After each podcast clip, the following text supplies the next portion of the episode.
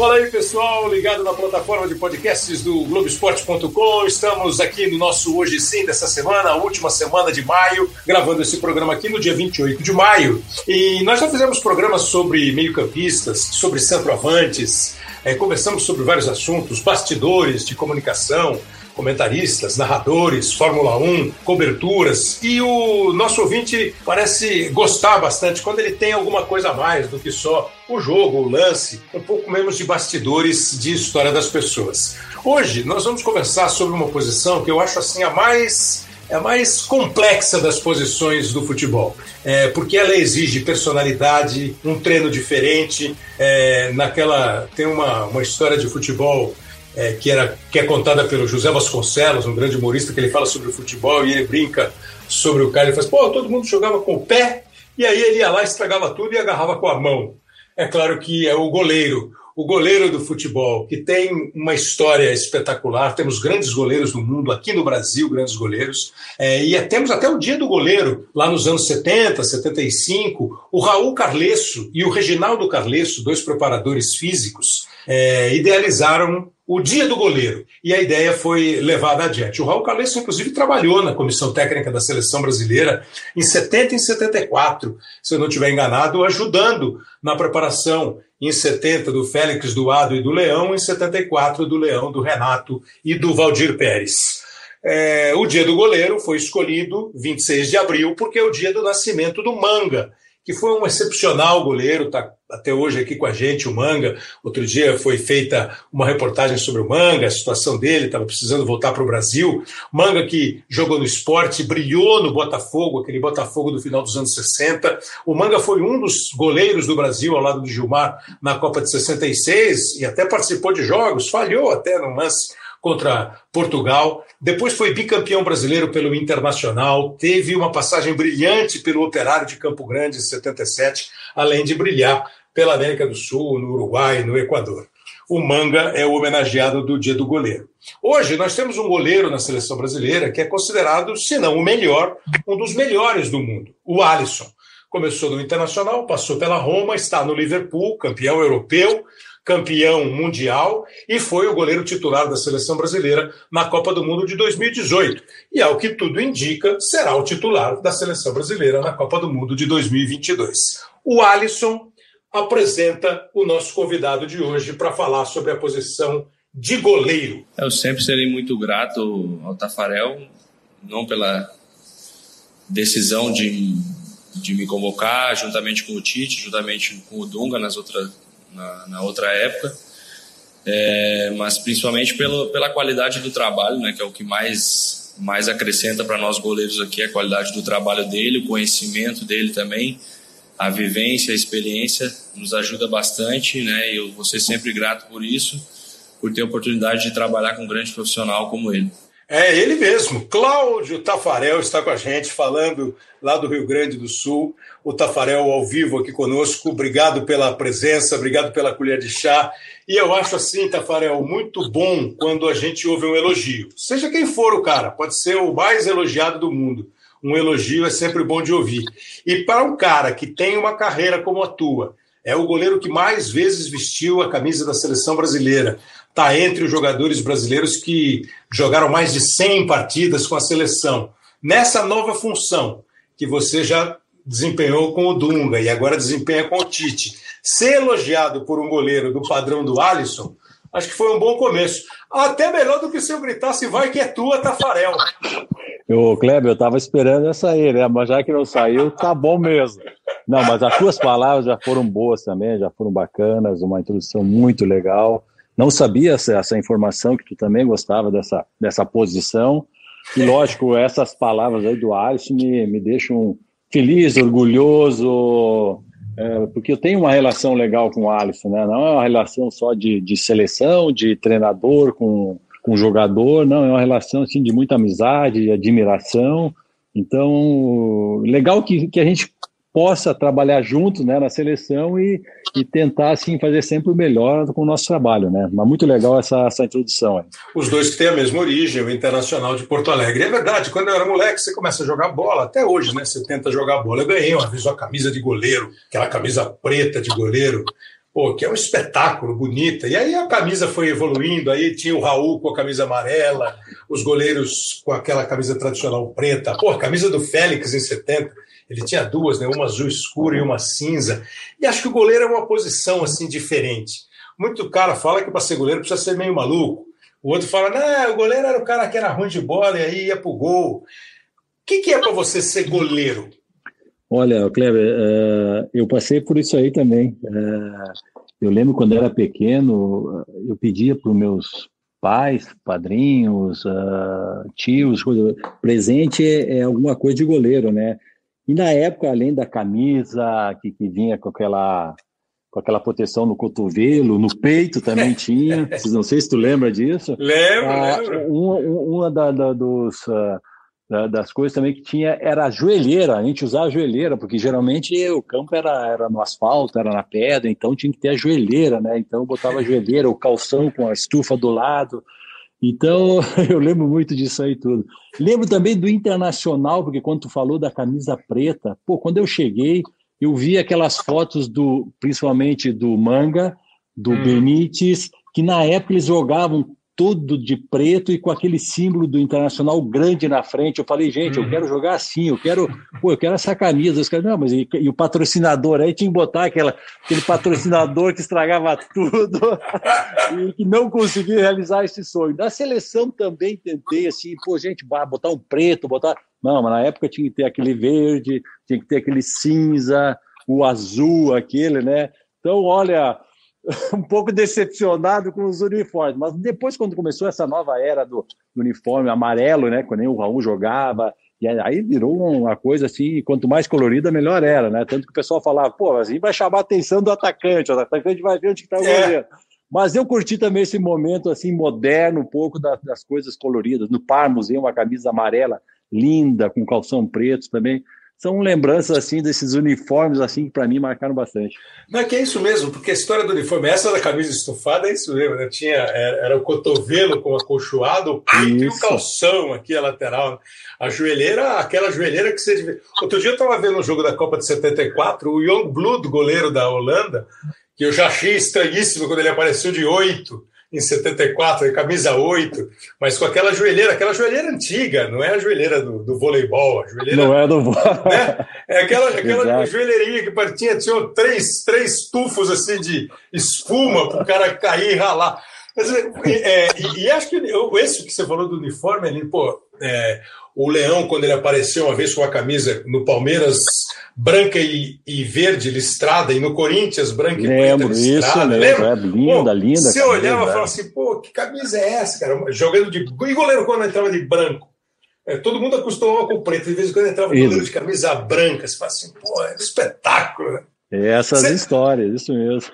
Mas você chegava a pensar modelo de camisa, uniforme, quando era permitido pela, pela estrutura de patrocínio, você bolava assim, alguma coisa especial ou você ia com o que os com certeza, ofereciam?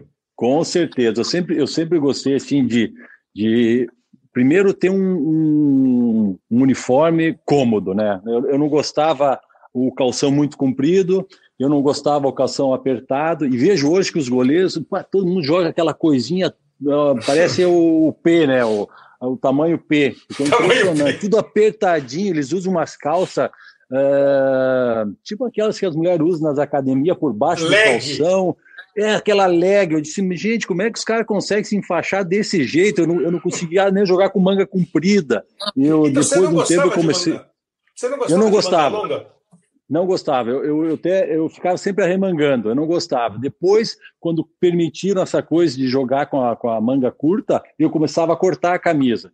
Mas as camisas, pô, eu lembro no Atlético Mineiro, quando, quando eu fui para lá, a minha esposa desenhou três modelos de camisa, uh, nós mandamos fabricar, nós vendemos as camisas, vendíamos nas lojas, assim, fizemos umas coisas assim que tu não imagina o que, que a gente já fez com esse tal de uniforme, né, cara? Mas era, era uma festa, assim, cara. Não, que é legal, porque só o goleiro pode fazer isso, né? O, o jogador, no máximo. É, né? O máximo que o jogador. É, os caras falam, né, que o goleiro, é, o goleiro quer ser diferente. É diferente. Então, se, se é para ser assim, vamos ser mesmo, né, gente?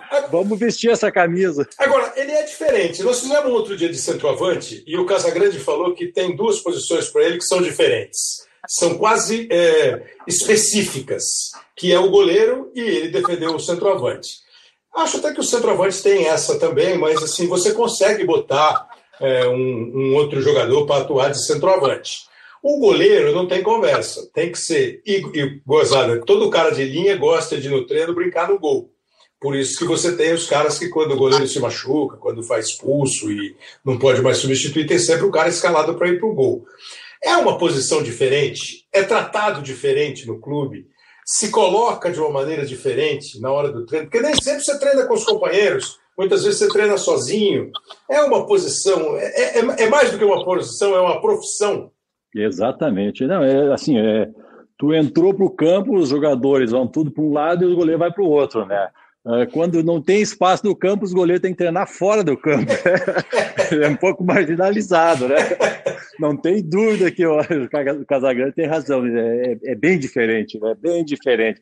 Mas eu acho que é aquela coisa da paixão, né, Cleber? Tu me fez a pergunta antes, o que que, o que, que te leva, o que, que tu acha dessa coisa do, do, do seu goleiro? O goleiro, acho que a gente um pouco nasce para isso, sabe?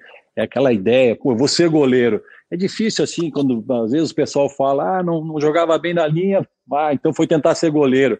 Eu não, não acredito muito nisso. Eu acho que o goleiro ele, ele precisa um pouco nascer, ter essa, essa vontade de, de, de, de se jogar, de, de, ser aquela coisa assim que é, é sacrificante, né? É sacrificante, mas quando, quando tu nasce pro negócio e tu gosta, puxa, aí é, é a coisa muito prazerosa. Pois é, vocação, né? Ser goleiro e ser juiz de futebol. É vocação, tem, tem exato. Vocação, é, né? Exato.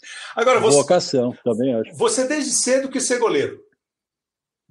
Desde cedo, desde oito anos de idade, já comecei com essa ideia de, de, de ser goleiro, sim. E como é que é a, a, vida de um goleiro, assim, a carreira? Outro dia o Gilmar Rinaldi participou aqui e nem era sobre goleiro o assunto, mas ele começou a contar a história da chegada dele no Internacional, é, como ele acompanhava os treinos, como ele ia ajudar os goleiros pegando bola se fosse preciso. E o goleiro tem muito assim. Antigamente você falava assim: não, o goleiro bom é quando ele chega perto dos 30. Hoje você tem goleiros extraordinários com 20 e goleiros sensacionais com 40, porque mudou a condição atlética, né? De quem atua no futebol. Como é que você é, define assim o começo e a maturidade de um goleiro e até eventualmente a hora que o goleiro precisa, quando ele decide assim, ó, poxa, acho que não dá mais. Eu conto sempre uma história, Tafarel. O primeiro jogo que eu transmiti na rede, na TV Globo, na rede, que foi para o Brasil inteiro, o meu comentarista era o Chico Anísio, olha que chique, né? E, Opa. É, é, e foi antes da Copa de 90. E o jogo que a gente transmitiu foi Uruguai e Inglaterra. Aí o jogo estava, sei lá quanto é que estava o jogo, o Uruguai bateu uma falta, o goleiro da Inglaterra era o Tilton, que estava com 40 anos. Ele, Peter Tilton. Peter Tilton. Ele se esticou, mas não conseguiu pegar o Chico Anísio fez uma brincadeira assim, pô, com 39 chega, com 40 não chega mais nessa bola. Então, como é que é o começo, a maturidade, a hora que o goleiro fala assim, pô, deu para mim? Olha, eu acho que eu poderia definir assim na, na primeira e última minha Copa do Mundo. Uh, ah, 90, quando eu fui para a Copa do Mundo, eu assim, eu parecia que se chutasse por cima da trave, eu ia saltar por cima da trave. Um entusiasmo, uma leveza, uma alegria nas pernas, assim, uma coisa, assim, uma força, um parecia o super tafa, né? Cara? Olha, não, não, não, tinha medo de nada, é, ousado, agressivo, assim, eu tava, tava assim no meu auge, um cara novo. Já na Copa de 98 é aquela coisa assim, essa bola eu, eu, eu vou esperar para ver o que vai dar, não vou arriscar. É. Então, tu começa assim com a idade, tu começa a ver que ah, tu é experiente, então dá, dá para segurar, dá para esperar um pouquinho mais e às vezes tu se complica. Eu acho que quanto mais passa o tempo, eu, eu parei de jogar com 37 anos, porque realmente eu, eu comecei a ver que eu, eu fisicamente, eu estava bem fisicamente, mas já, já não tinha aquela potência, não tinha aquela visão boa, uh, não tinha aquela segurança. E eu, eu comecei a me sentir mal justamente por essa, essa, essa falta assim, de, de, de confiança, sabe, de, de, de, de não, não, conseguir manter o meu nível. Então isso me levou assim a, a encerrar a carreira. Não porque pô, não queria, eu não queria passar feio, não, porque eu achava que eu, eu já tinha dado o que tinha que dar, porque chegou o tempo, chegou a idade e ela quando chega, chega para todo mundo. É. Uh, tu vê muitos, muitos jogadores que, com certa idade, eles já começam a ser limitados, certos goleiros que, que realmente saltam, mas tu vê que, porra, como é que não chegou numa bola, quem chegar, é isso aí, é, começa a perder. Pois é, o Tafarel na carreira dele jogou no Internacional, fez mais de 250 partidas no Internacional, foram quase 80 jogos pelo Parma, teve uma passagem rápida pelo Rediana, depois voltou para o Brasil, o Atlético também, quase 200 jogos, 191 jogos pelo Atlético, é, onde ele vendia uniforme, 129 no Galatasaray, e voltou para o Parma para mais uma pequena participação ali de 15 jogos e parou. Na seleção brasileira foram 10 anos de seleção brasileira, contando uma medalha de prata com a seleção olímpica em 88, é, o, o, o, título de 94, o vice-campeonato de 98 e a Copa que talvez seja essa onde ele estava, era o Super Tafa, mas a seleção não conseguiu andar muito, foi até só as oitavas de final, que foi a Copa de, de 90. É, na, na tua carreira, acho que não tem nada a reclamar, né, Tafarel? O, o, goleiro Tafarel não pode reclamar muita coisa da carreira. Ah, um dia ou outro. Uma vez eu ouvi uma história, eu acho que foi o Paulo Vinícius Coelho que contou, que no Parma tinha um, um estourado limite de estrangeiros e você precisou treinar na linha, porque não tinha vaga para você. Eu nem sei se foi no Parma, se isso é verdade ou folclore, mas acho que no geral, né, Tafarel, é aquela carreira que você olha e abre um sorriso. Pá, com certeza, Kleber. Você olhar para o passado assim é só é só lembranças positivas e, e, e dizer que passei de dificuldade, sim, jogos é, próximo aqui no, no gauchão, gols que eu, que eu sofri assim que eu não acreditava, mas que aconteciam, principalmente nos grenais, né? Mas aquilo sempre me, me mostraram que eu, que eu tinha que continuar treinando cada vez mais para melhorar e, e aquilo me impulsionava. O Atlético também Uh, tive, tive alguns momentos assim de, de fúria. Uh, outros lugares eu acho que fúria zero, mas assim, só alegria, só, só lembranças muito positivas na, na Itália, uma experiência maravilhosa, né? Um goleiro brasileiro ir para a Itália, até porque quando eu cheguei lá o pessoal dizia assim, é, o Tafarel está vindo aqui porque a Parmalat quer entrar no Brasil, então está sendo um bom negócio aí, né? E o meu treinador de goleiro italiano, dois primeiros, ele dizia assim: Não, vou te ensinar a ser goleiro. Tipo, pô, mas eu tô vindo uma Copa do Mundo, pô, vai me ensinar a ser goleiro, né, cara? Eu sou já de seleção. Então, eu passei por muitas coisas, sim, mas isso aí que é, que é o bacana, sabe? É, é tu olhar para trás e tu ver só coisas bonitas, eh, vividas, com experiência, com culturas. Na Turquia, a Turquia foi, foi um próximo maravilhoso para mim. Então, bah, é só, só, só orgulho orgulho e assim a certeza, a certeza de ter uh, sempre feito o meu melhor, ter tentado dar o meu melhor e fazendo sempre as coisas assim, de muito coração. Fala uma coisa para mim, você falou do exterior, eu ia chegar lá mais à frente, vou aproveitar a oportunidade.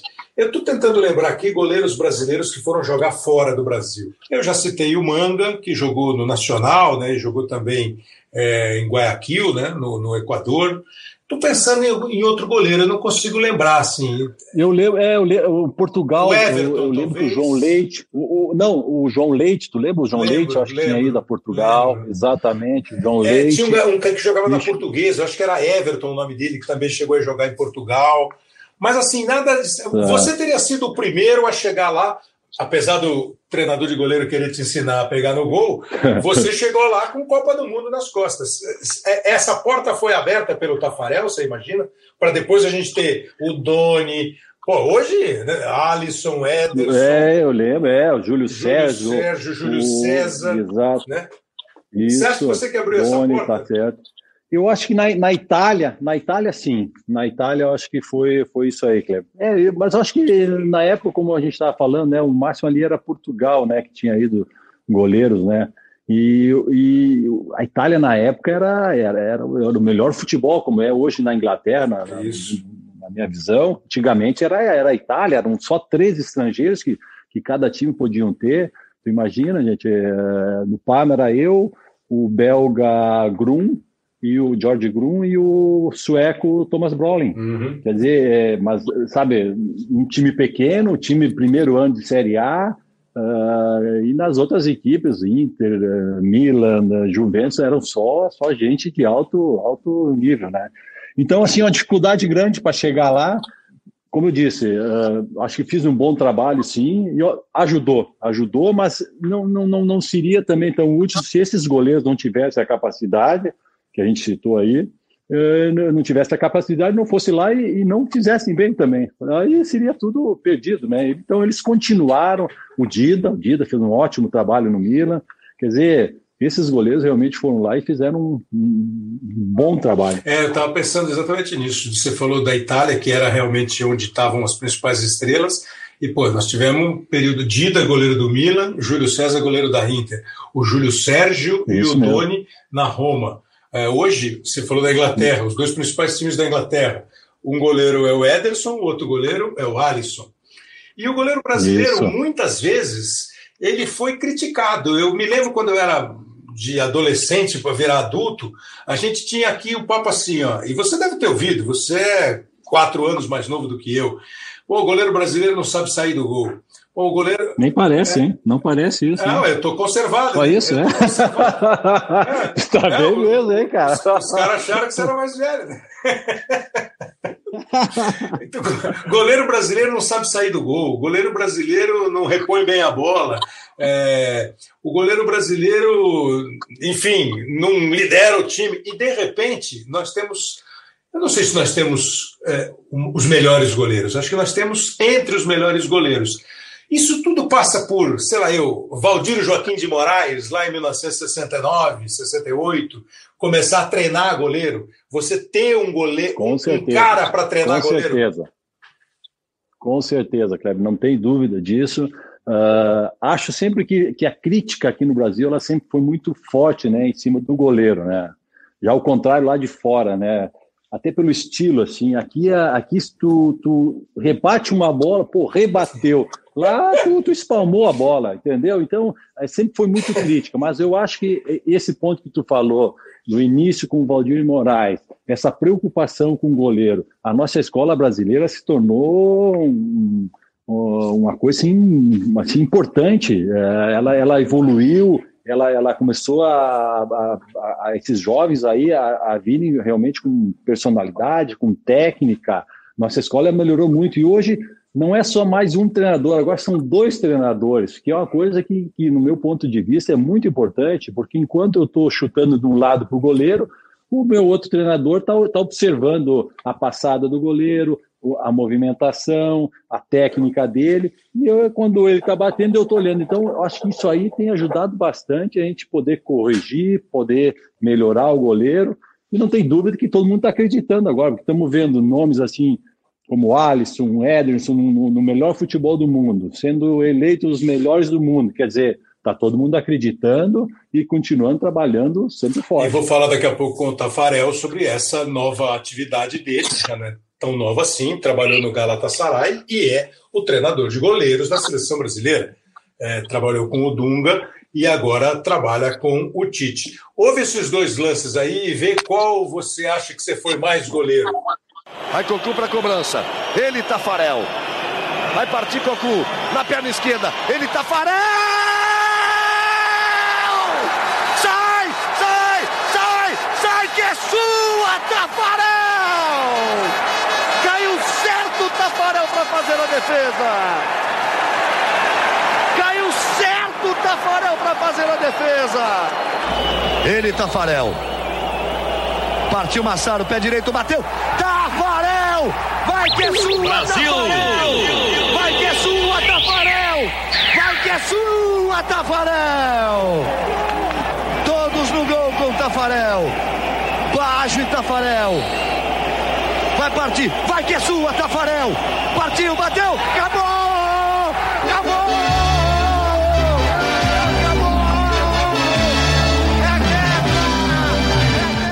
São os dois. o Galvão narrando em 98, ele pegando um pênalti do Cocu na semifinal da Copa contra a Holanda. E em 94, pegou o do Massaro. E quando ele foi para pegar do, do Bajo, a bola foi mais longe ainda. E não pegou. Não é, não é gozado, cara, você ser o goleiro. Eu brinco quando eu vou fazer jogo e tem decisão por pênaltis, né? Eu falo assim, tipo locutor antigo, né?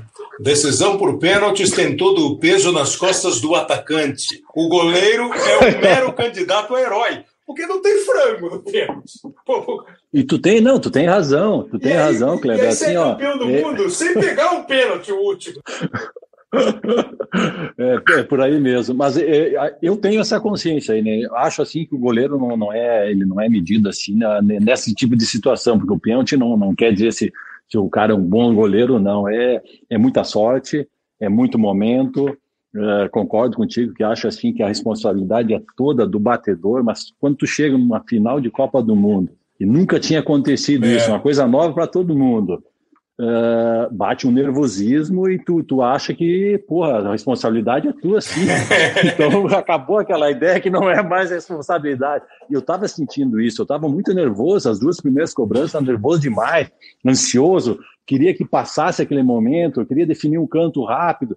Aí depois um momentinho, vou, tem que calmar um pouquinho, né, gente? Senão não, não vou ajudar nada, não vou pegar nada. E aí foi justamente que eu peguei do Massaro, né? Então foi, um grande momento. E evidente, quer dizer, a, a, a, consequência de você pegar o pênalti do Massaro é que o peso nas costas do Baggio aumentou de mil para 120 mil quilos.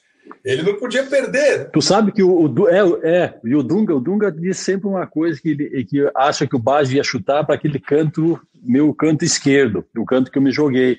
E ele, quando, quando viu que eu, que eu de repente tenha saído um pouco antes, ele tentou ah. virar e pegou muito embaixo da bola e por isso subiu, né? Porque o Baggio não é, não é de, de, de dar aquele chutão assim tão, tão, tão fora, assim, tão alto, né? Tão feio. Pois é. Agora me fala uma coisa, a gente ficou muito com os pênaltis, mas tem alguma defesa que você lembra e fala assim, pô, essa defesa é a defesa de um grande goleiro? Uma defesa que você fez, seja na seleção, em clube, assim, pô, tal bola eu falei, não vai dar, e deu.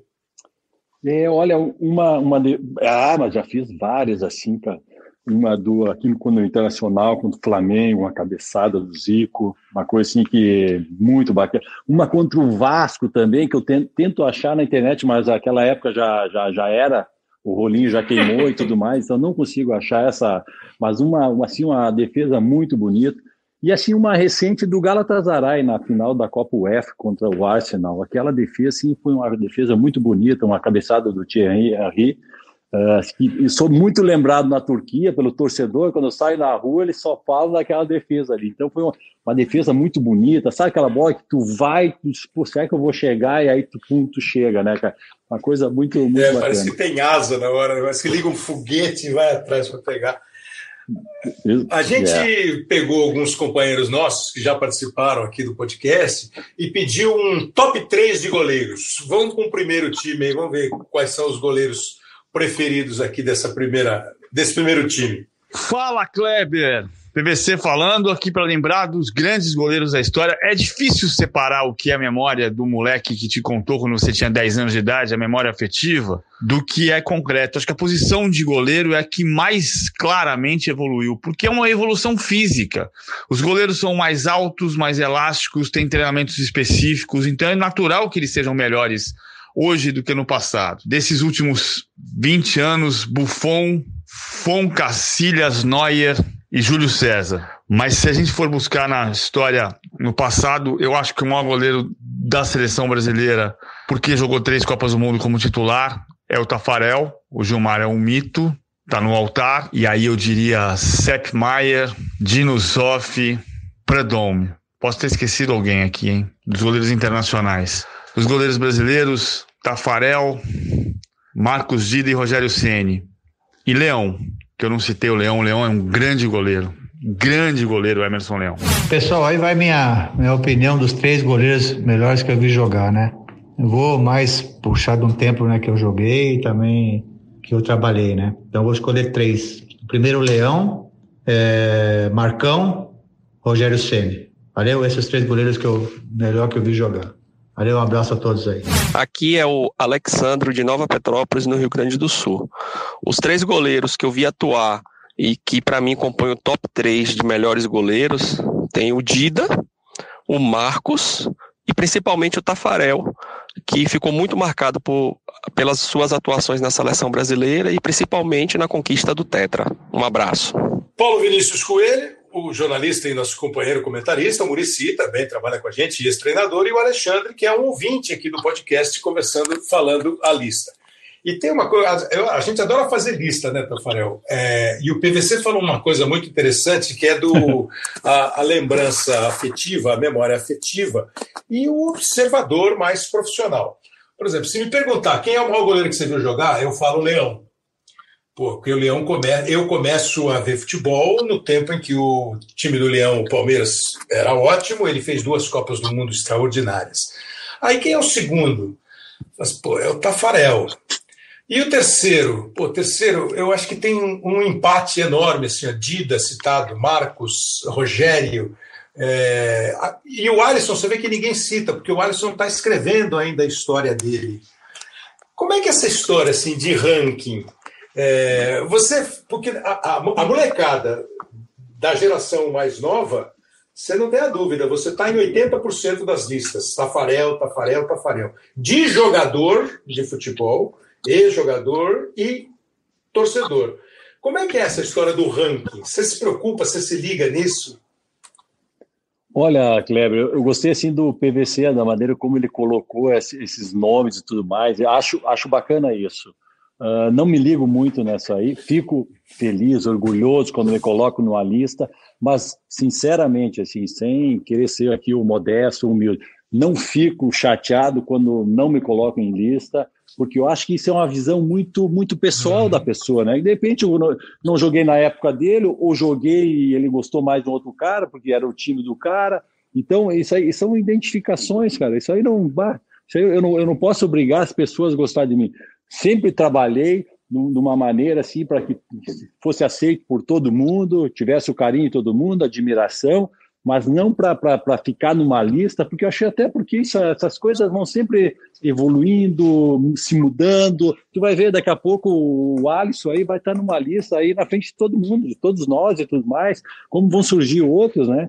Então, se tu começar a ficar um pouco preocupado agora, tu imagina, tu, tu, pô, tu vai virar o cara, pô, que não, não vai viver, só vai ficar olhando lista, pô, não tô na lista.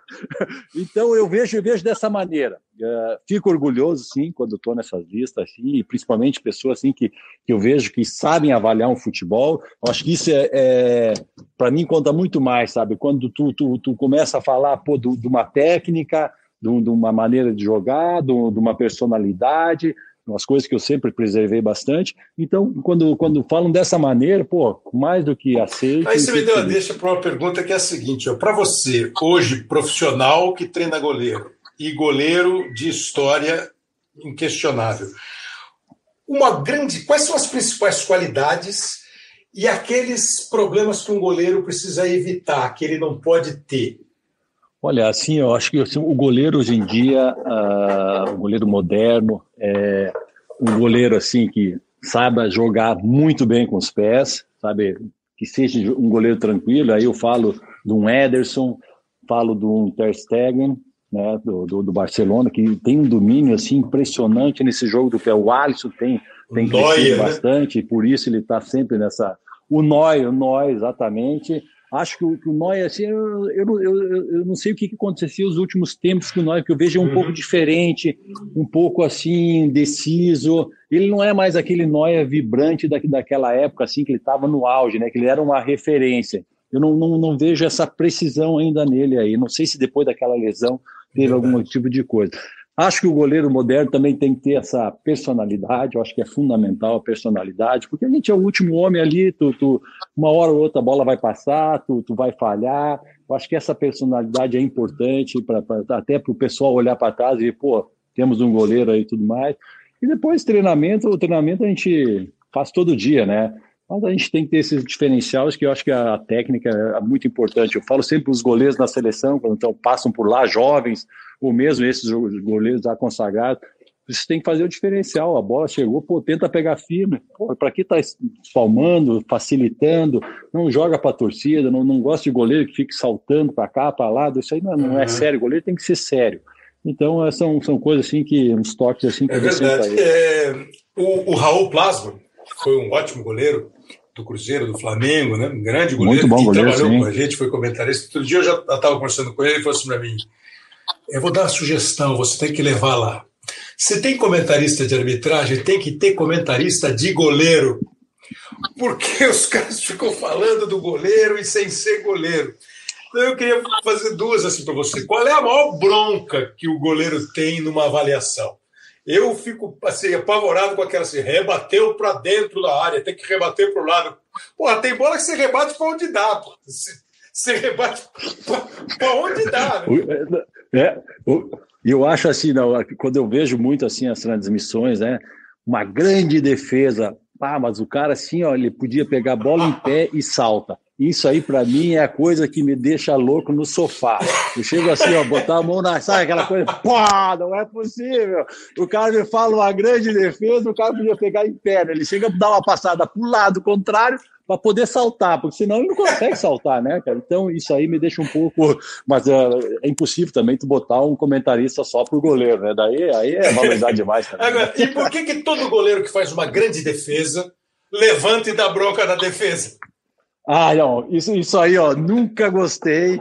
Assim, ó, também censuro bastante esse tipo de coisa, assim, para eu acho que é um pouco assim para chamar atenção, para um pouco de adrenalina, porra. a câmera fecha no cara, né? O Acontece. cara faz aquela defesa espetacular, a câmera fecha Exato. no cara e ele levanta, em vez de Porra! Fecha no cara, exatamente. é, isso aí. Porra, vamos é. pegar! Vamos aí, pô! Não, Macleber, se, se não levanta dando bloco, ele fica no chão dizendo que machucou. também, também. também tem essa. Deixa eu colocar, ah, colocar é. aqui mais, mais alguns convidados fazendo esse top 3 de, de goleiros. É um top 3 a princípio. Você viu que às vezes tem uma avaliação um pouco mais profunda. Vamos ouvir um pouquinho mais. Olá, Kleber. Vou citar três goleiros estrangeiros e três goleiros brasileiros, tá bom? Estrangeiros, o Maier, campeão do mundo com a Alemanha. Também o dinamarquês Schmeichel, que não ganhou a Copa do Mundo, mas foi um goleiro extraordinário, de antologia. E o Buffon, que dispensa maiores considerações, né? um dos maiores goleiros da história, citando só os que vi. E com relação aos brasileiros, Emerson Leão, Manga, que por causa de um lance nunca mais voltou à seleção, né? foi injustiçado quanto a isso, e Tafarel. Tivemos outros goleiros extraordinários, mas cito esses três aí, Kleber. Olá, Kleber. Aqui é Edgar Alencar, repórter da Globo e um cara que um dia sonhou, como tantos e tantos garotos, em ser jogador de futebol, no meu caso específico, goleiro. Parei nas categorias de base e hoje sou aí no máximo um esforçado goleiro nas peladas e nos campeonatos de imprensa. Meu top 3, respeitando esse critério de só apontar goleiros que eu vi jogar, né? E aí vai minha licença respeitosa tantos nomes do passado. Vou ficar com Tafarel, Buffon e Dida. Três goleiros que, na minha visão, reúnem características semelhantes. São goleiros seguros, eficientes, não necessariamente assim plásticos e espalhafatosos. Goleiros que conseguiram manter é, o alto nível em várias temporadas. E isso vale para os três, mas mais especificamente ainda para o Tafarel e para o Buffon, que quando o sarrafo subiu, eles corresponderam. Estou né? falando de Copas do Mundo, são dois goleiros campeões do mundo, com atuações de destaque. Então acho que a Copa tem um peso especial. E é por esse conjunto e por esses detalhes, né, na minha visão, é que meu top 3 eu fico aí então com Tafarel, Buffon e Dida. Kleber, grande abraço. Olá, Kleber Machado, Léo Bianchi, ouvintes do Hoje Sim. Meu nome é Ricardo Malveira, falando aqui de Milão. Os três maiores goleiros que eu vi jogar foram o Zete, por tudo que ele fez ali no São Paulo, no início dos anos 90. Dida, Tafarel, que era o Tafarel, né? Um abraço. Nessa aí deu 100%, hein, Tafarel? Cláudio Zaidan, da Rádio Bandeirantes.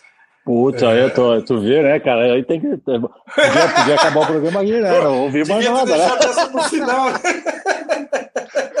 pro final, deixa pro final. Mas uh, dos goleiros, assim, o, o Schumacher, Peter Schumacher, da, da Dinamarca, realmente eu joguei contra ele era assim um, um senhor goleiro, né? Já naquela época, aquele é. físico é. grande, e olha só do cara, daí tem um filho Isso. que é goleiro também, que é um baita de um goleiro, né, cara? E acho até que o filho é, é, mais técnico do que ele, né? Porque ele era muito força, muito arrojado. Ele, quando vinha um contra um, ele abria aqui perna, braço, ele, pô, é impressionante, não passava nada. O Guri, aqui, eu, eu não sei o nome é, dele agora, não sei o nome do filho dele, cara.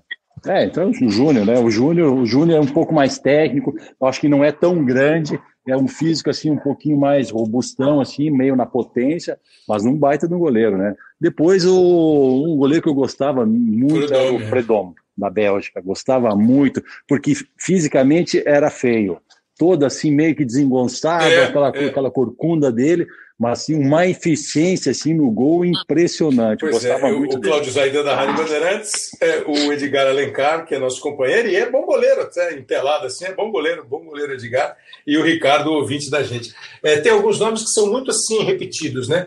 É, Buffon, é, o Maier, o Dida, É, o mas o, Buffon. é, o Buffon, o Buffon era Fenômeno, um né? fenômeno, né? O Buffon é fenômeno. Eu lembro que na, é, eu lembro que na época, quando eu cheguei no, no Parma, lá quando, no primeiro ano, o pessoal já falava que na base tinha um goleiro que estava tava vindo muito bem, né? E era ele. E ele começou a jogar com praticamente 17 anos, né? O Buffon começou no Parma com 17 anos, sempre mantendo um nível muito alto, assim, uma, uma, uma, uma postura física, era, era muito longilíneo, assim, era impressionante, assim, chegava muito bem na bola, era um pouquinho assim, desengonçado, aquele jeito dele, mas, poxa, ele, ele pegava tudo. É, Você falou, comparando o Schmeichel pai com o filho, e eu achei legal a lembrança do Zaidan, porque às vezes você pensa só no cara que foi campeão, o cara que. E o Schmeichel não foi campeão do mundo, mas jogou na Dinamarca e pegou muito. E, jogou, acho que na Inglaterra também, né?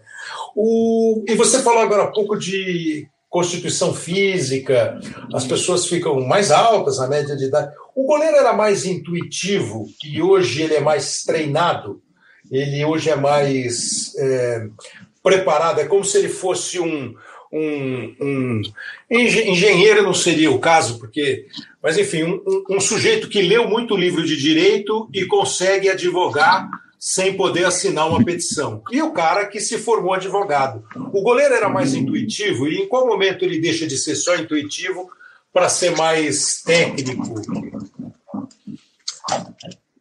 Eu acho uma boa pergunta. Eu acho que na, na- assim a média no passado não era muito essa, essa coisa técnica, né? Ela surgiu depois com essa coisa do, do- do- dos treinamentos, né? Ah, mas era assim muito assim a- na intuição mesmo, né? Eu sou goleiro, vamos lá e vamos com tudo. Ah, acho que hoje sim. Hoje o treinamento ele ficou muito ah, muito importante para o goleiro, né? Porque o goleiro ele está muito alto e ele precisa ser rápido, porque a bola evoluiu na, na, na- sua velocidade, o jogo ficou rápido, eh, precisa se jogar com o pé. Então, hoje o treinamento está sendo muito fundamental. Né? Antigamente a gente treinava menos, ah, tinha menos condições.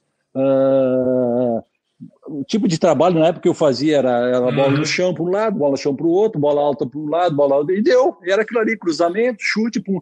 Ah, hoje tem muita coisa para se fazer, se usa o cone, usa a corda, usa elástico, usa a estaca, faz um, um zigue-zague aqui, frente e costa, vai, sabe? Então, hoje a gente cria assim os treinamentos do nada. Tu olha para uma estaca e diz, pô, vou fazer esse treinamento aqui. Antigamente não, não tinha isso aí, né? Então, eu acho que a evolução assim desse goleiro, ela, ela se deu justamente pela mudança do futebol e a evolução da, nessa área da, da, Pois da é, preparação porque, do goleiro. e, e é gozado que quando você pega os goleiros mais antigos, primeiro que você vê assim, se você gosta de ver filme de, de futebol, filme antigo, você vê assim, até o jeito de cair era estranho, né? O cara caía meio. O cara meio que mergulhava. Com certeza, é, é, com certeza. O Kleber, o único que não, não É, mudou nada foi o Gilmar. o Gilmar É. tinha uma encaixada, não sei se tu chegou a ver, se, que geralmente a encaixada é dois braços para frente, quando a bola vem, tu fecha. E ele Isso. botava uma embaixo e uma em cima, uma coisa assim que só Até ele hoje conseguia a gente- A fazer. gente né? encontra com ele e Mas faz era- esse era- símbolo assim, é o cumprimento pro Gilmar. Aquela... Já vi vocês de novo, todo mundo fala, vai Gilmar, encaixa. Ele botava... É verdade, é Mas, verdade, é agora, os verdade. que mais treinavam, o, o, Gilmar, o mesmo Gilmar, o Gilmar histórico, ele às vezes caía de um jeito estranho. O Leão começou a treinar muito. O Leão era um cara, diz a lenda, e eu cheguei a pegar o final da carreira do Leão como repórter. O Leão entrava cedo e saía tarde, como todo goleiro. Né? E aí você vê que ele já tem uma técnica de queda, Uhum. de, mas era criticado da saída de gol. É, É, é a história do reflexo. É, é- é muito. Como é que você prepara, por exemplo, um treino? Você- o, o treinador, técnico de futebol, quando o cara fala assim, pô, fulano vai ser técnico. Você seria técnico? Para escalar um time, eu até me viro. Para pensar um jeito de jogar, eu até posso me arriscar. Para dar um treino, eu estou quebrado. Prepara- Eu também.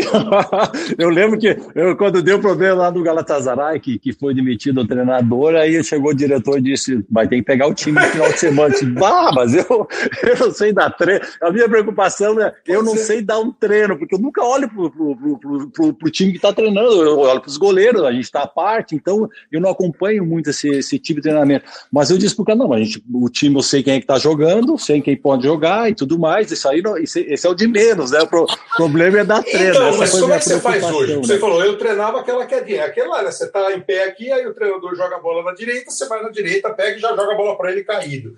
Aí faz do outro lado. É, o cara cruza, tá. você vai lá e pega. Como é que hoje você bola um treino para goleiro? Bom, eu, assim, eu, eu, eu me programo assim, só no meu pensamento, bom, hoje o pessoal jogou no sábado, domingo foi folga, segunda vamos começar e tudo mais. Então vamos começar com um treino um pouco mais leve, justamente para o pessoal uh, entrar assim bem, sem, sem forçar muito.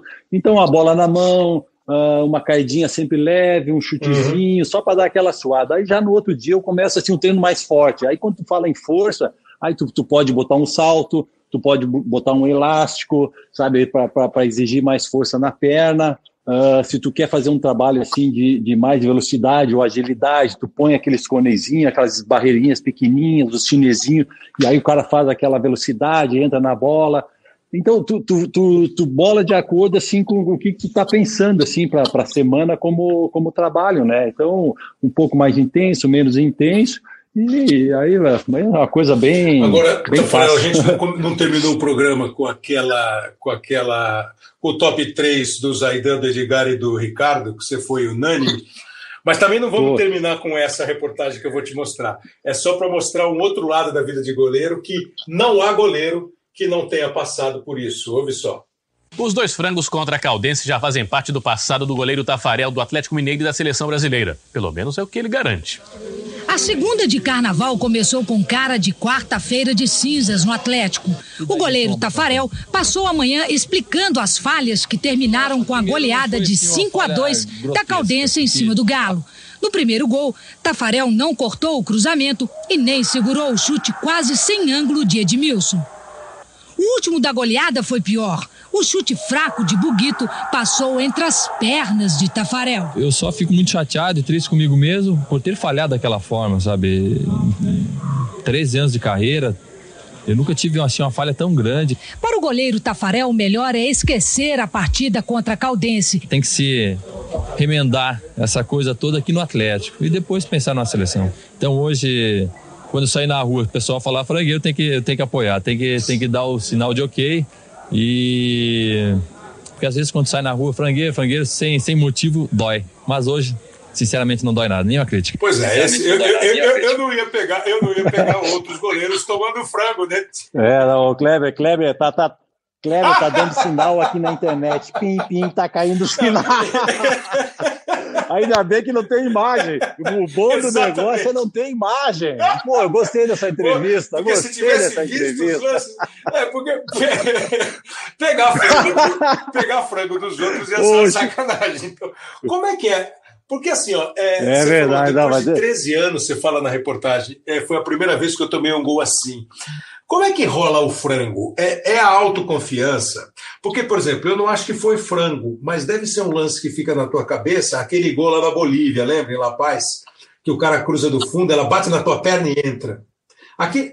É, mas, pois é, mas é, de repente foi assim uma falha grande para muita gente, mas aquilo ali, eu sinceramente, foi altitude. Né? Lógico, eu não posso chegar na televisão e falar, pô, é, não, o problema foi a altitude porque eu fiz o movimento certo, como faria aqui embaixo, né, na, na, altitude do mar e coisa, e no nível do mar, e, mas só que a bola ela, ela vinha muito rápido e aquilo me enganou, sabe? Quando eu fiz o movimento normal, ela já tinha passado, é, pego no meu calcanhar e entrado, né? Então, uh, todo, todo gol tem, o Cleber, todo gol tem, ah, não, não é uma justificativa, mas tem um porquê, sabe? Uh, de repente, essa falta, essa, essa, esse excesso de confiança, que, que acontecia muito para mim, sim, acontecia.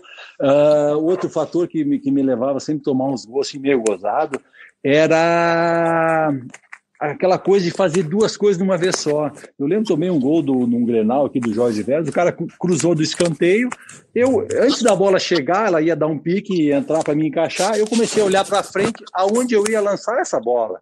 Só que ela picou errado, pegou no meu braço e entrou.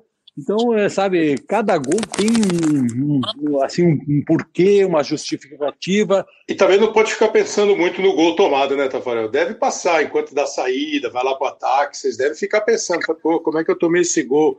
Mas esquece, porque daqui a pouco vem outra bola. Com certeza, pô, isso aí é.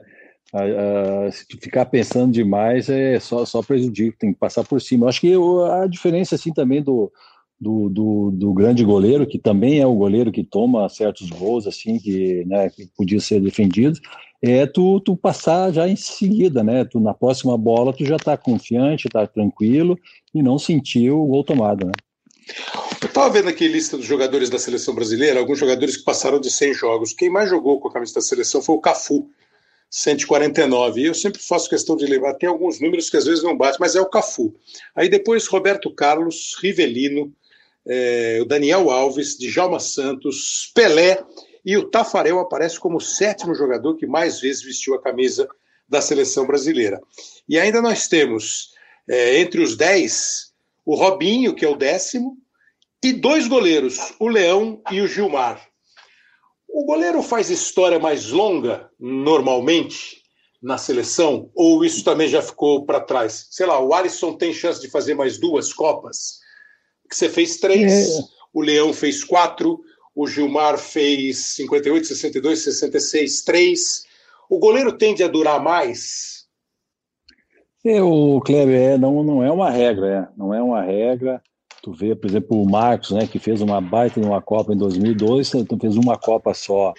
Uh, no passado, sim, o Gilmar fez quatro Copas, mas eu não sei se o Félix também fez esse número de, de, de, de Copas. Eu acho que é muito, muito assim do, do, do jogador, do goleiro. Uh, acho assim, nos tempos atuais, assim, bem, bem difícil esse negócio assim, de uhum. ficar esse tempo todo, né? Isso aí com certeza. Mas, é como eu disse, né? De repente o Alisson aí possa, possa fazer aí uma, uma história bacana aí na, como nem tu disse, aí mais umas duas Copas, né? Vamos ver, estamos aí para ver isso aí mesmo. Agora me diga uma coisa, é, é muito diferente em seleção Porque, assim, é, o goleiro normalmente ele chega e fica um período na reserva da seleção brasileira. É, você chegou e já foi titular, você vinha da Olimpíada. É, o Alisson também já chega e é titular. O Leão foi reserva numa Copa, o Gilmar foi sempre titular. Essa chegada à seleção brasileira é, é, é muito impactante. É bastante, é bastante. Mas o Alisson também não chegou sendo titular. Eu lembro que na época era o Jefferson, né? O Jefferson estava num momento muito bom. É, e nos treinamentos o Alisson começou a mostrar assim, uma, uh, um potencial muito, muito grande. Uh, depois tivemos um jogo contra o Chile, que o, que o Jefferson assim, não, não, não foi muito preciso em, nos gols, e aí houve aquela, aquela intenção do Dunga de, de, de mudar.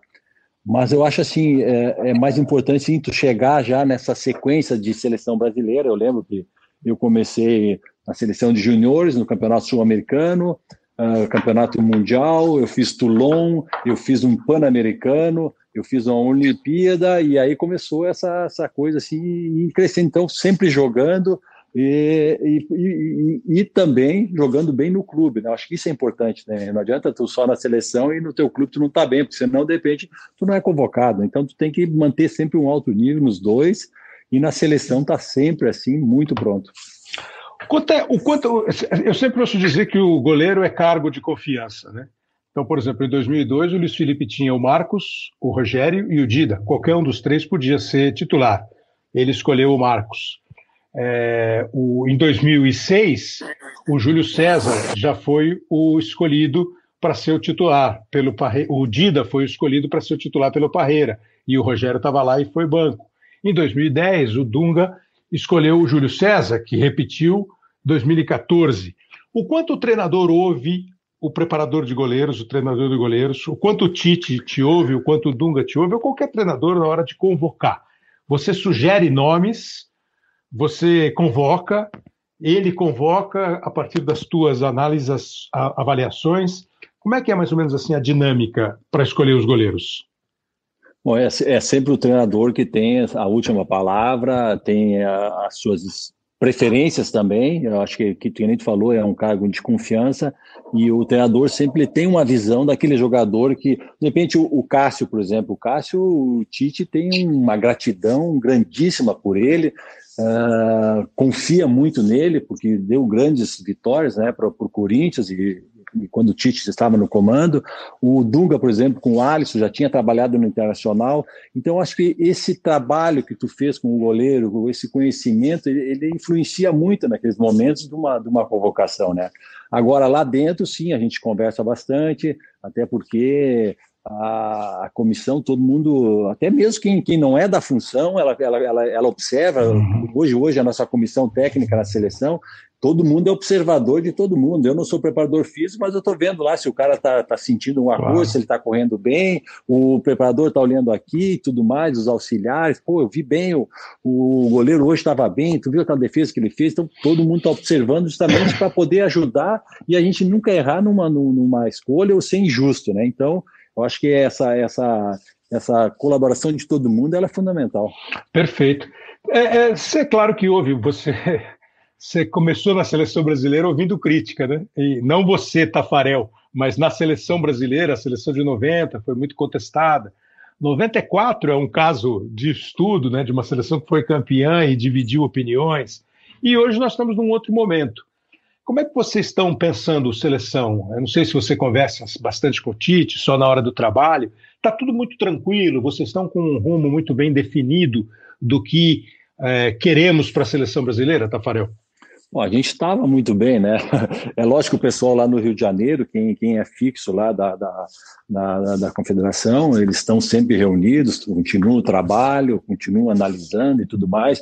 Eu, como assim, não estou né, nesse grupo aí de frente aí, eu só, só me apresento na, nas convocações e pontualmente, quando o pessoal precisa de alguma coisa, me dão uma ligada, uma conversada e a gente conversa, né? Mas até essa parada aí por conta do, do, do coronavírus aí, a gente estava assim num entusiasmo muito bem de, de começar já em março um trabalho bem feito, de responsabilidade, porque a gente sabia que esse momento agora seria um momento muito importante no sentido assim de, de pressão, é. De, de, de, tu sai do tu, tu sai do resultado dos amistosos que o pessoal não, não não gostou muito, mas era natural, era, era mudança, era, era outro objetivo, era um teste e tudo mais.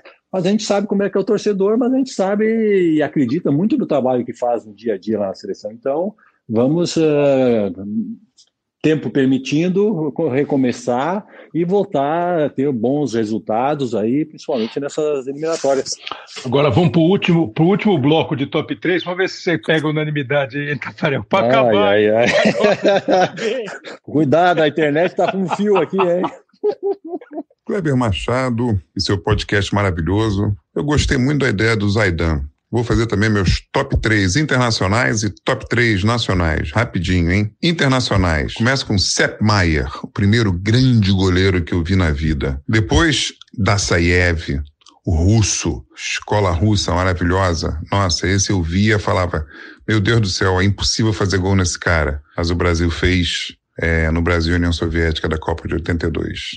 E finalmente, uma outra escola maravilhosa que eu gostava muito também de ver, que é o belga Rodome. Pulando para os brasileiros, o primeiro grande goleiro que eu vi na vida foi o Wendel, que jogou no Botafogo, no Fluminense, inclusive foi, preparador físico da seleção brasileira. O Wendel, goleiraço. Manga, e para terminar, mais recente, Dida. Dida. Vitória, Cruzeiro, Milan, seleção.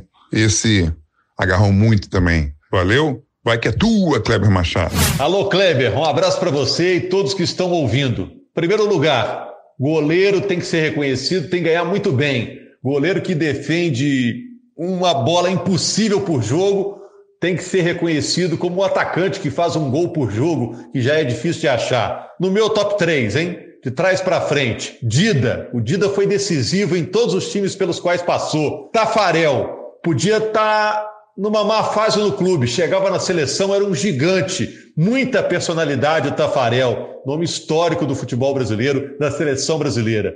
E os números que me impressionam: do Rogério Ceni, um cara que, como goleiro, faz mais de 130 gols na carreira, mais de mil jogos pelo mesmo clube. Olha, daqui a alguns anos, quando a gente olhar com distanciamento, em retrospectiva, os números do Rogério Ceni, eles serão inacreditáveis para as futuras gerações. Esses três goleiros me impressionam demais dentro dos que eu vi jogando. Fala Kleber e galera do podcast, eu sou o Pedro Henrique. O meu top 3 goleiros basicamente se resumem no Van der Sar. O segundo goleiro é ainda na Europa, é um goleiro que ainda está em atividade, mas que na última década para mim foi um dos maiores, que é o Buffon.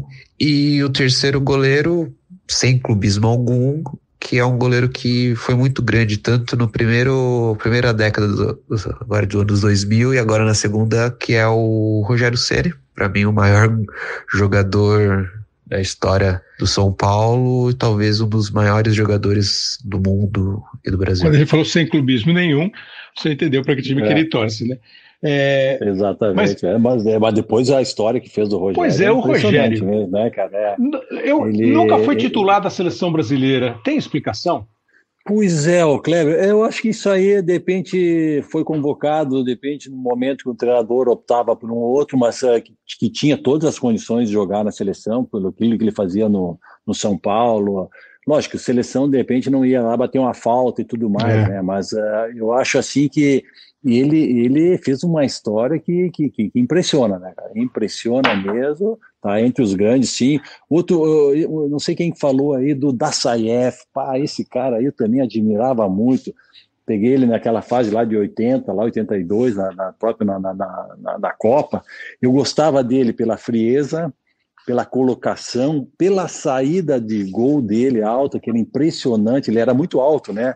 Mas ele saía com uma leveza, assim, com uma tranquilidade que me impressionava, né, cara? Eu, muito bom, muito bem citado esses nomes aí. Sem dúvida, da Saeb. E, e, essa história do goleiro que parece que é impossível fazer gol nele é verdade, né? Deve causar uma. É verdade. Tem uma pressão psicológica é. contra o atacante. Agora, e atacante? Para a gente encerrar. Tem atacante que é mais chato de enfrentar, tem atacante que você não sabe se ele vai dar uma pancada ou se ele vai colocar. O Raul, repetindo o Raul, ele falou assim: eu prefiro que o cara da marca do pênalti encha o pé do que coloque a bola.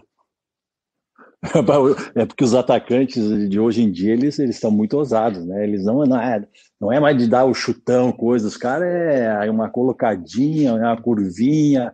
É, olha, esses, esses atacantes hoje em dia estão tão, tão ousados mesmo, cara. Tafarel, quais são os seus goleiros de todos os tempos internacionais? Você achou que você não ia dar voto, né?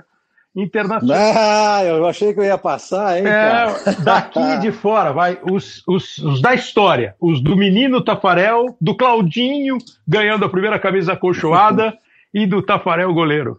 Tá. Então eu, deixa eu ver, lá de fora eu colocaria, bom, da Saef, vai estar no, nesse, nesse bolo, da Saef, o Predom, que eu falei sempre que eu gostava e, e, de, do estilo dele de jogar e tudo mais.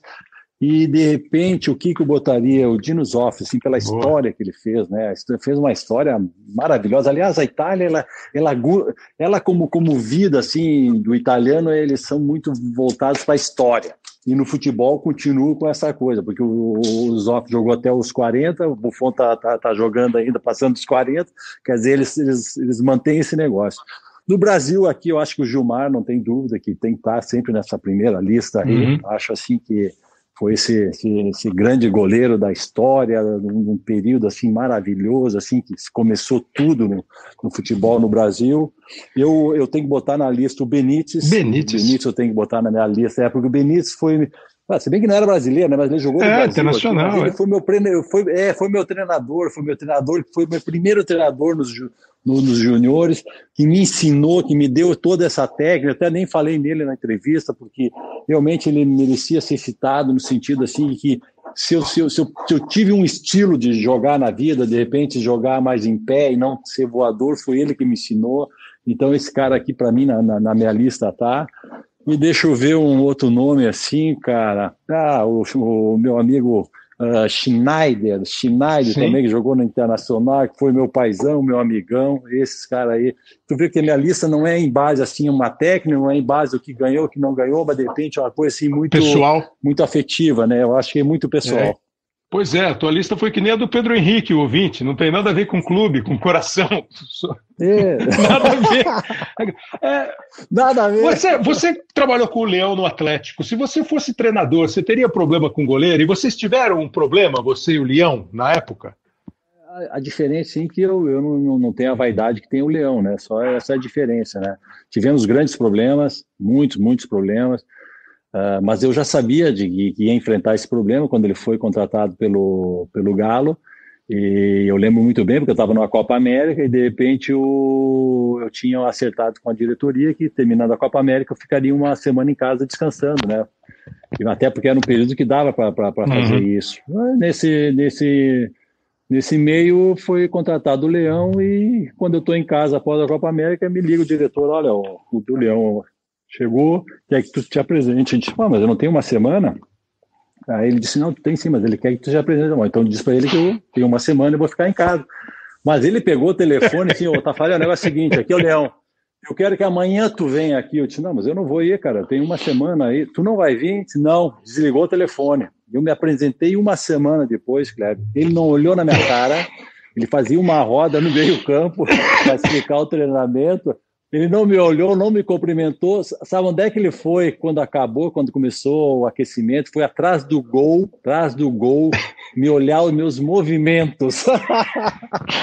pode ser vaidoso, pode ser não sei o quê. Aí começou a me perseguir, né, cara? Aí, quando jogar contra o Botafogo, no Caio Martins, me pegou uma luz na, no rosto, assim, numa saída alta. Cara, não enxerguei a bola, bateu no meu rosto, sobrou Gonçalves gol, terminou o jogo ele chegou, bateu no meu ombro assim, eu tô todo caído aí, dizer assim, tu não tá bem tecnicamente, tu vai para o banco e quando tu melhorar, tu volta. Disse, então eu não vou para o banco, eu vou para o departamento médico, eu tô sentindo a mão aqui. E aí começou essa pega. Ah, foi horrível. Só, que, horrível. só que ele é gente boa, né? Ele tem esse negócio, ele é gente boa. É não, mas ele, ele não é, olha, bom treinador, eu, olha, era bom treinador, fez um bom trabalho lá no Galo, é, só tem esse, esse, lado um pouco vaidoso dele que é impressionante. Né? Mas ele não era um cara ruim, não, não, gente... não era um cara ruim. Ó, para encerrar mesmo, agradecendo demais a sua paciência, a sua atenção, o seu carinho aqui com a gente. Tenho certeza que o público vai vibrar, porque você é daqueles ídolos assim que entraram para a história do futebol e nela ficarão e vai sempre. É, eu falo que o Galvão, entre as frases que ele fala, tem duas que eu acho espetaculares, né? Ayrton Senna do Brasil e Vai que é tua, Tafarel, que virou Sai que é sua, Tafarel, é, que aquilo é uma torcida que virou um, um empurrão para qualquer goleiro que tiver com a camisa da é seleção verdade, brasileira. É verdade. Você, você, deve andar pela rua, não deve ter dia que você sai da rua que alguém não grita. Não, Vai não, que é, é tua, Tafarel! Com certeza. Quer, quer, quer me chamar é o bordão. Agora, o Gilmar contou uma história aqui, que quando vocês chegaram no hotel depois da Copa de 94, depois da final, que você falou para ele alguma coisa assim, ó. Pô, cara, você vê como é a vida, como é Deus. Se eu tivesse defendido o pênalti do Baggio, ia ficar todo mundo em cima de mim. Nós fomos campeão, campeões, eu peguei um pênalti, mas ficou para o grupo. É, eu queria que você confirmasse essa história, porque assim, é, na Copa de 94, é, eu estava lá trabalhando, não fazendo a seleção, eu era daquele grupo que é, é reclamava da seleção brasileira. E, e aquela entrevista com o Gilmar, e essa história especialmente, me fez ficar muito mais simpático à seleção brasileira, porque eu cheguei à conclusão de que vocês estavam muito afim de ganhar aquela parada e fizeram o que precisava ser feito naquele momento no conceito de vocês. Foi assim mesmo, Tafarel? Foi assim mesmo. É. Assim, depois do jogo, a gente conversando, é, eu, eu, contei esse, esse, meu. aquilo que me aconteceu naquele momento que o Baggio foi bater o pênalti, porque quando ele, ele colocou a bola no pênalti, me veio assim uma sensação de que a Copa estava terminando ali. Né? Ela, ela ia acabar naquele, naquela cobrança. E na verdade ela não estava acabando, porque se ele fizesse ainda tinha o Bebeto uhum. para bater. Mas assim me veio o negócio, acabou a Copa. Só que eu não sabia certo como é que estava acabando, né? se eu ia defender, se, ia, se a bola ia por cima, como aconteceu. E aí depois eu comentando para ele, porque eu acho que Deus fez a coisa certa essa, da, da, maneira como acabou, porque se eu defendo, pega dois pô, Tafarel é o herói. Aquele grupo não tinha um herói, ah, não, não tinha o Romário, que era o, o nosso grande jogador que fazia os gols, que decidia e tudo mais, mas tinha, tinha todo mundo ali trabalhando, querendo fazer o melhor. Quer dizer, então não, não era justo assim sair um cara herói. Sabe? Então, eu acho que Deus fez a coisa certa e, e eu fiquei muito feliz com, com, a maneira como acabou aquela Copa. E a gente ficou muito feliz de você participar. Tenho certeza que o público vai adorar. Então, para você não dizer que você é, foi embora sem uma grande defesa, vai que é tua de novo. Pega do Massara e vê a bola do Baixo para fora e vai que é tua. Ele, Tafarel. Partiu Massaro, pé direito, bateu. Tafarel! Vai que é sua, Brasil! Tafarel! Vai que é sua, Tafarel! Vai que é sua, Tafarel! Todos no gol com Tafarel. Baixo e Tafarel. Vai partir, vai que é sua, Tafarel! Partiu, bateu, acabou!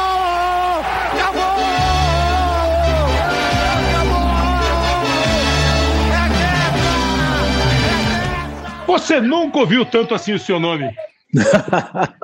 Olha, essa aí foi, foi inesquecível, né? Esse período aí, o que passou desses jogos aí foi é, impressionante, é. né, Cléber? Pá, que coisa. Tafarel, super obrigado, hein, cara? Obrigado mesmo pela atenção, pelo carinho, pelo tempo. Obrigado pra ti. Espero que você tenha gostado. Eu achei super bacana.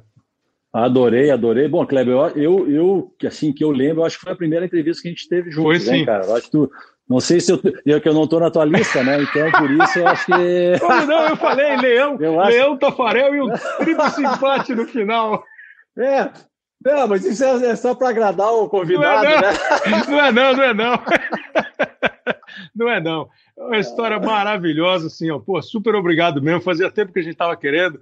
É, e pensei, tentei fazer com você lá pro, pro Seleção, aí você estava ainda morando na Turquia, mas assim, super legal. É, parabéns assim pela postura, pela, pelas respostas, pelo, assim, pelo cara. Muito legal mesmo, Tafarel. Ah, muito obrigado, meu cara. Foi, foi, foi um prazer muito grande. Grande abraço. Muito bem, eu espero que você tenha gostado desse programa de goleiro. Acho que escolhemos muito bem o personagem, o Tafarel super gentil, super legal, falando sobre tudo, é, das grandes defesas, dos frangos, das dificuldades, das alegrias de ser goleiro. E dá a impressão de que o Brasil está super bem servido como treinador de goleiro. Com a hashtag Hoje Sim, você participa aqui com a gente, fala é, dos programas, dos temas, dá as suas opiniões. Como aqui, ó, o Ricardo Alexandre mandou um recado legal. Ó. Ele falou que ele é deficiente visual e adora ouvir e lembrar de jogos inesquecíveis, de conversas aqui que ele ouve no podcast. Super obrigado, Ricardo, muito obrigado mesmo. Um outro aqui, ó, o Vanderlei Valentim falou que gostou do episódio sobre os bastidores de transmissões de cobertura de Fórmula 1. É, ele disse que acompanha o podcast desde o início. Também falou legal é, do, do podcast que a gente fez com o Rubens Barrichello. Dá a sugestão aqui para a gente fazer, de repente, um sobre Stock Car. Vamos pensar, vamos botar aqui na, na, nossa, na nossa lista. Obrigado, Vanderlei. E mais uma mensagem aqui, ó, do Douglas Reis, que minha nova mania podcasts. Entretanto, é, de Laura Carvalho, para entender mais de economia. É, Futebol Arte, do André Rizek, é, que ele fala que é da melhor qualidade de futebol e arte. E botou nessa lista aqui o Hoje Sim, diz que é legal o papo sobre futebol. Muito obrigado também, Douglas. Valeu, moçada, valeu pela participação. Semana que vem tem mais o nosso podcast que tem a edição e a produção do Léo Bianchi, a coordenação do podcast é do Rafael Barros e do André Amaral. Você ouve em várias plataformas, como na Apple Podcasts, no Google Podcasts, no Pocket Casts, no Spotify e, lógico, na plataforma de podcasts do Globoesporte.com. Você que gosta de bastidores de comunicação, preparamos um aí, você vai ouvir em breve com o Paulo Soares, o amigão da galera, e o Rodrigo Rodrigues, apresentador, que também é músico. Vai ser bem bacana. Grande abraço, até mais.